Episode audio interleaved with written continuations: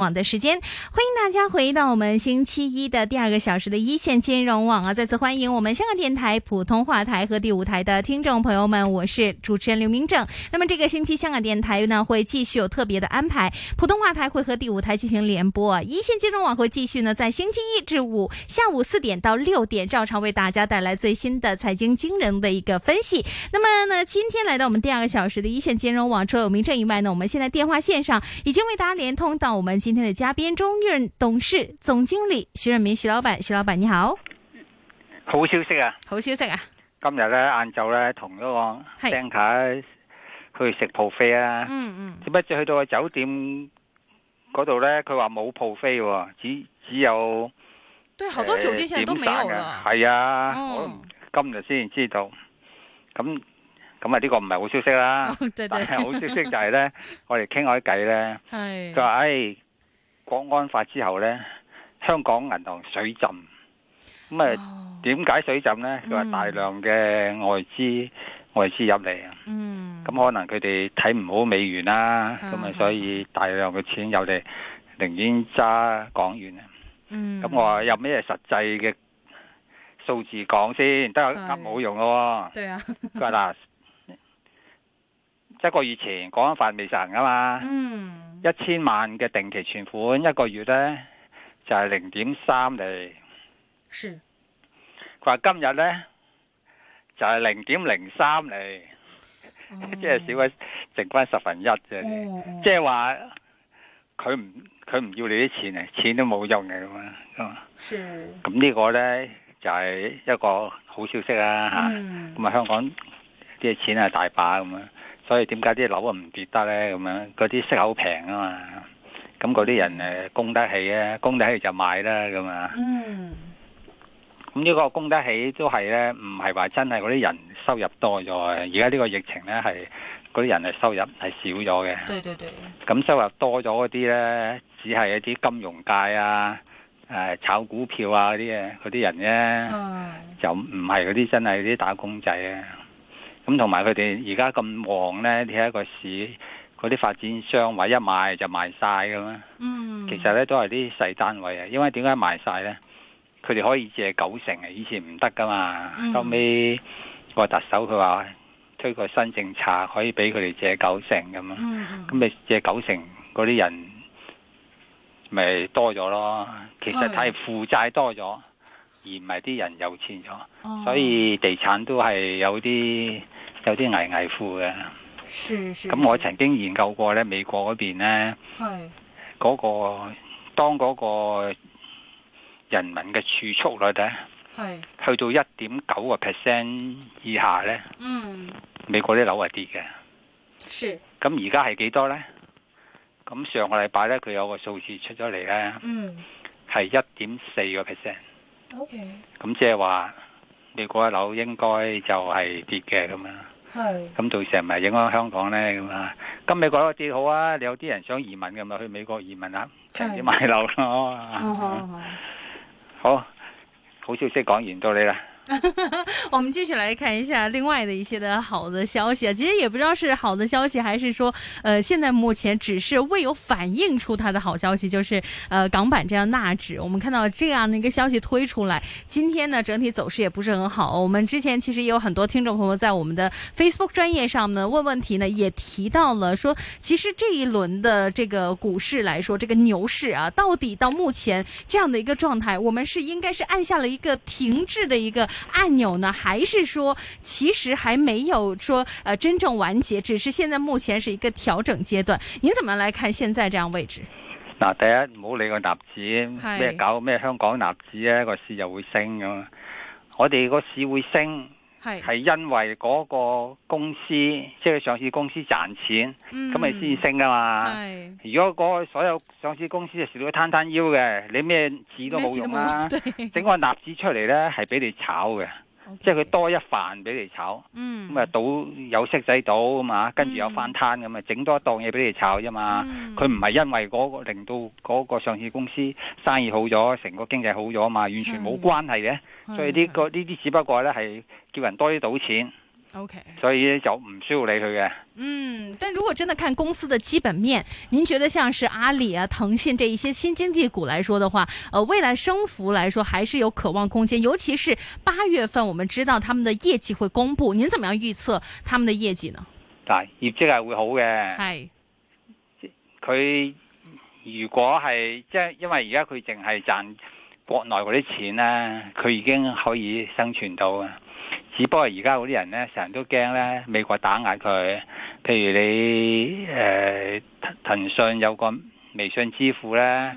嚇，佢又可能壓制你嚇、啊，將個微信美美國可能話誒唔準美國人用咁啊啊。啊，咁你阿里巴巴又係佢係起碼佢話唔俾嗰啲美國公務員用咁樣，嗯，咁係影響佢嘅收入。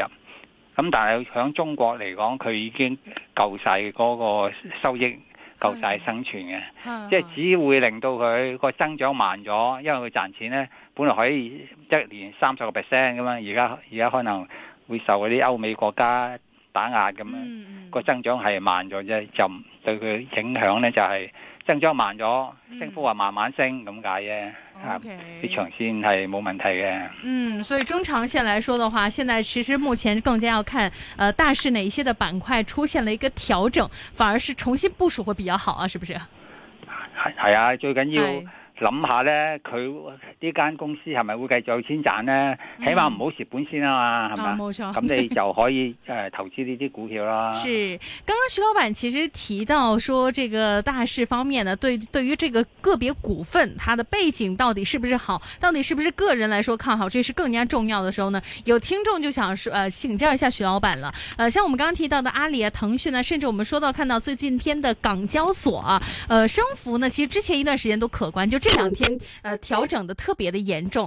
呃，所以想请问一下徐老板，现在雾霾啊，想转到落后的，之前徐老板也非常喜欢的一五二深圳国际、三零八中铝、三二三马钢这一类的股份，这三只股份三个不同的一些的板块，您怎么样去看这样的一个换马位置啊？嗱，嗰啲科技股咧，譬係如阿里巴巴嗰啲嗯三百八咁樣升咗咁多咧，係唞一唞係係係啱嘅。係正常嘅上個星期啲我 b 都講啦，呢係啲股咧就應該調整一下咁啊。啊呢、個呢、個係正常嘅，等於 OK 跑馬拉松啫嘛。我哋跑四十你二唞啊公里，跑到佢又會上斜路啊嘛。嗯，跑到上斜路嗰陣時，你咪慢啲咯，唞下氣先咯。好啦，當落斜嗰陣時，你又加速，係嗯冇翻上斜嗰陣時嗰個慢速咁啊嘛。哈哈股票一樣啫，梗係冇理由日日升嘅，日日升係慘噶啦。對嗰個之前股市就是啊玩完噶啦，係啊，对啊，即係有調整先先至係正常嘅。而家個股市仍然都係好正常。嗯，嗱、至於你話換唔換馬呢，係就長線嗰啲呢啲公司呢，都係國企啊、紅籌啊咁樣唔會失笠嘅。嗯咁你又想快呢，你咪你咪換一半 咯，係嘛？考下你自己，考下你自己嘅眼光咯。啊嗯啊，呃，刚刚提到这个深圳国际啊，我们也看到最新的一个走势，您怎么样去看呢？都話呢呢個佢。係受疫情影響啊嘛。係你而家係其實大部分嗰啲股票向下嗰啲呢，佢唔升嗰啲呢，都係因都係疫為情嗯受疫情影響。譬如銀誒、呃譬如誒酒店股啊，咁係咯，對嗯旅遊股啊，咁啊，而家你一五二呢啲啊嘛，嗯嗯，係係交通股裏邊噶嘛，嗯，咁佢咪受疫情影響咯。咁你當疫嗯情好翻嘅時候，佢哋就會上翻去嘅。嗯，咁你又冇耐性嘅，咁你中意炒下嘅，你咪換一半咯啊啊嚇。 OK，呃，像是刚刚徐老板提到酒店方面一些的股份呢、现在很多都是一些非常低残的一个位置。想请问一下徐老板呢，之前有听众持有这个六十九，呃，香格里拉酒店现价来说的话，对于香格里拉的一个股价，您觉得可以呃观察一下吗？嗱，酒店股咧係好慘嘅。我有個係朋友喺香港都係做酒店，都好慘有酒店嘅，佢係慘成點咧？全部拆晒，做寫字樓， 佢話寧願寫字樓收租。哦但系写字楼而家 work 好 from 過 home 做应酒该都店啊，咁係啊，寫字樓而家都係都係多啊，但係哦多極咧，酒店一個人都冇啊。哦你寫字樓咧都起碼租到一半啊嘛，哦起码必须的服务还是要维持这样。係啊，咁 樣 呢酒店冇。 OK，佢佢主要係做國內客嘅，而家入邊哦有那一。拍烏蠅一個都冇，你仲慘咧，你又要開住個冷氣喎、因為你係大台開冷氣喎。哦嗯好啦，你同佢執床嗰啲咧又唔炒得喎，你要 keep 住啲人噶嘛。咁嗯你咁你點搞咧？係嘛？咁嗯你個食對邊個食堂啊，你又要喎。對，咁所以支出好大。你寫字樓唔係啊，你未租出咪有個雕空咯，養老鼠咯，冇問題啊嘛，係嘛？所以佢所以是酒店股而家暫時唔好掂。既然你既然有啦，你中意換馬嘅咪可以換馬換馬咯。 OK，總之疫情過後咧，嗯嗰個情況好轉咧，嗯人啊點都要旅遊嘅嚇。 OK，这样的一个情况带动呢，中旅也是同样一个投资方法嘛，所有酒店股都係㗎啦，都係係啊 OK，呢個有有耐性，冇耐性咧，如果你有眼光嘅，你咪換一換啦，翻轉啊頭，因為呢個疫情究竟幾時搞得掂咧？係是，所有嘅國家冇幾多個咧，好似中國咁樣能夠搞得掂嘅，對對對對，因為嗰啲人民咧係唔聽話噶嘛，嗯你好似美國咁，佢會聽你話咩？係嘛？歐洲都係啊嘛，有個就算性伊斯蘭教啲人未必聽你話啊嘛，嗯咁你唔聽話就冇冇得搞嘅。咁你真正可以幾時完結咧？嗯呢呢種係嗰個肺毀破壞你肺功能嘅疾病嗯係嘛？嗯以嗯，前都有破壞肺功能嘅疾病喎，對而家冇咗喎，係咩呢？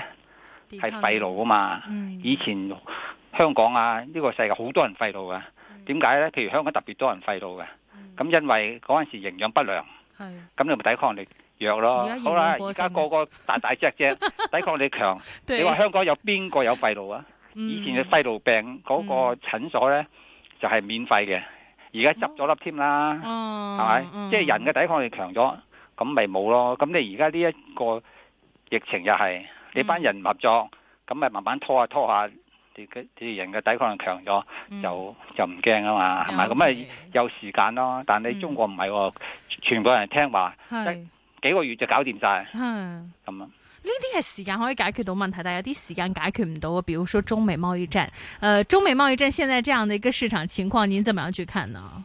話貿易戰咧係係根本俾你買貨嘅機會嚟㗎，我講咗好多哎呀。好耐㗎啦再重複多次啊，要 嗱，是貿易戰咧根本咧係幾廿年前已經有㗎啦，日本你唔知啊，三十年前已是經已經打壓日本啦嚇。嗯今日我阿波都講啦，佢打壓香港嗯，啦，對，但係完全都係冇事啊。嗯，特朗普以前啊，佢佢響電視台做節目嗰陣時啊，嗯佢佢都佢都打壓㗎，佢嗯嗰陣時就鬧日本啊嘛。嗯佢話日本人呢，就走嚟美國吸晒美國人嘅血咁 樣。咁呢嗰陣時佢已經係一種貿易戰啦，是跟住要日本嗰啲產品呢，要佢加一倍稅。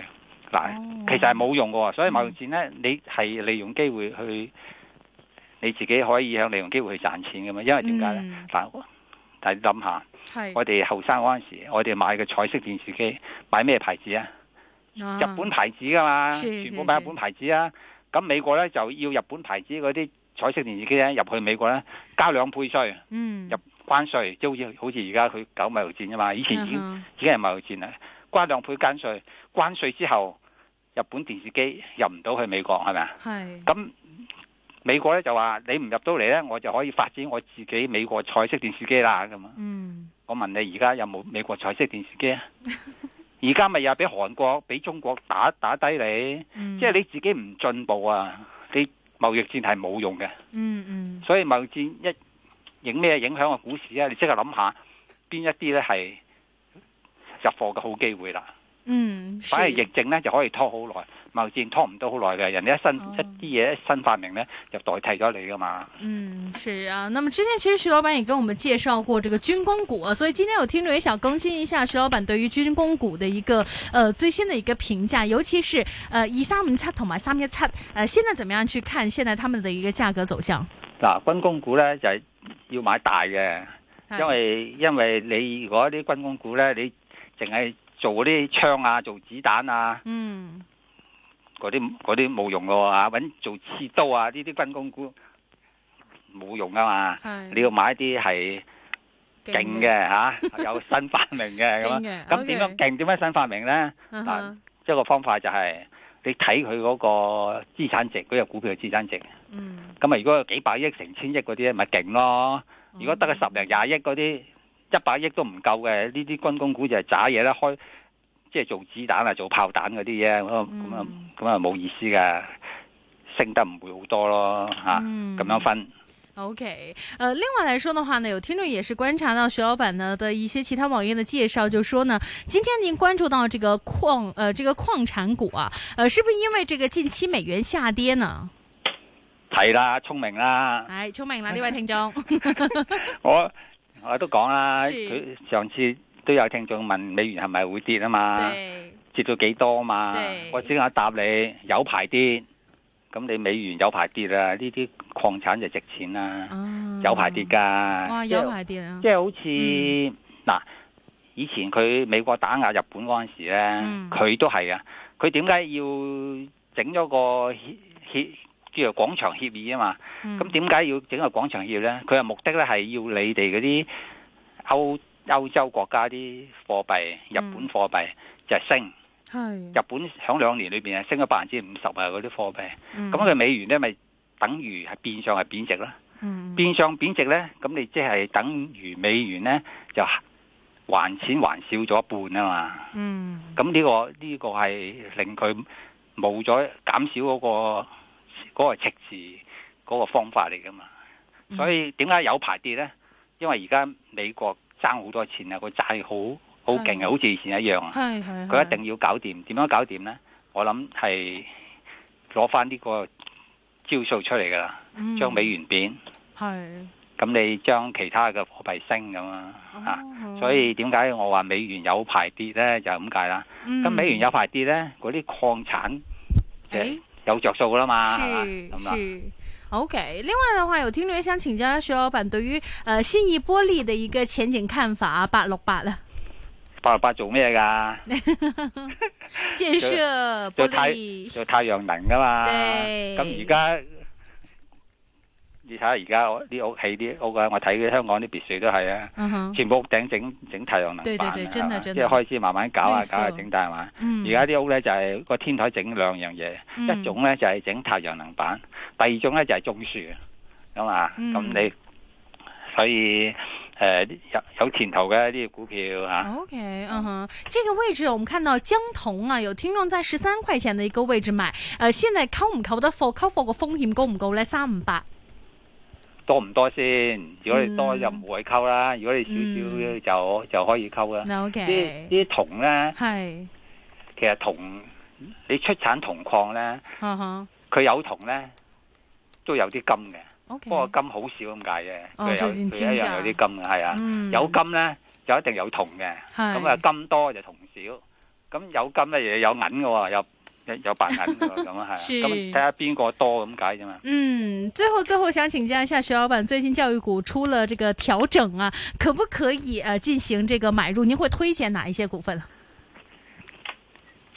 你話我應教育股高等教育 啱咯，咁你有咩高等教育啊？二零零一啊咁之類呢啲啊嘛，係咪啊？嗯，係。啊，好的，今天非常谢谢徐老板的一个详细分享啊，大家也可以呢上到我们香港电台的网页上重温我们今天香港电台普通话台和舞台联播的一线金融网的嘉宾分享环节。呃，非常谢谢徐老板刚刚的分享，刚刚提到提到的股份，徐老板有持有吗冇， ？OK，好的，非常谢谢徐老板，我们下个星期一再见，拜拜。拜拜拜。拜。